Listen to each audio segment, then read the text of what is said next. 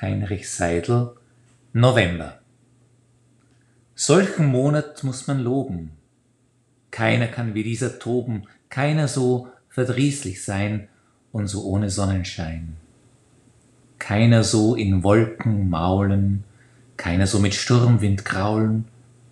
Und wie nass er alles macht, ja, es ist ne wahre Pracht.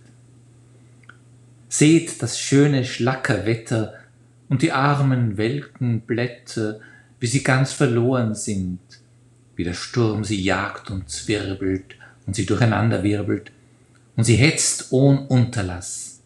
Ja, das ist Novemberspaß.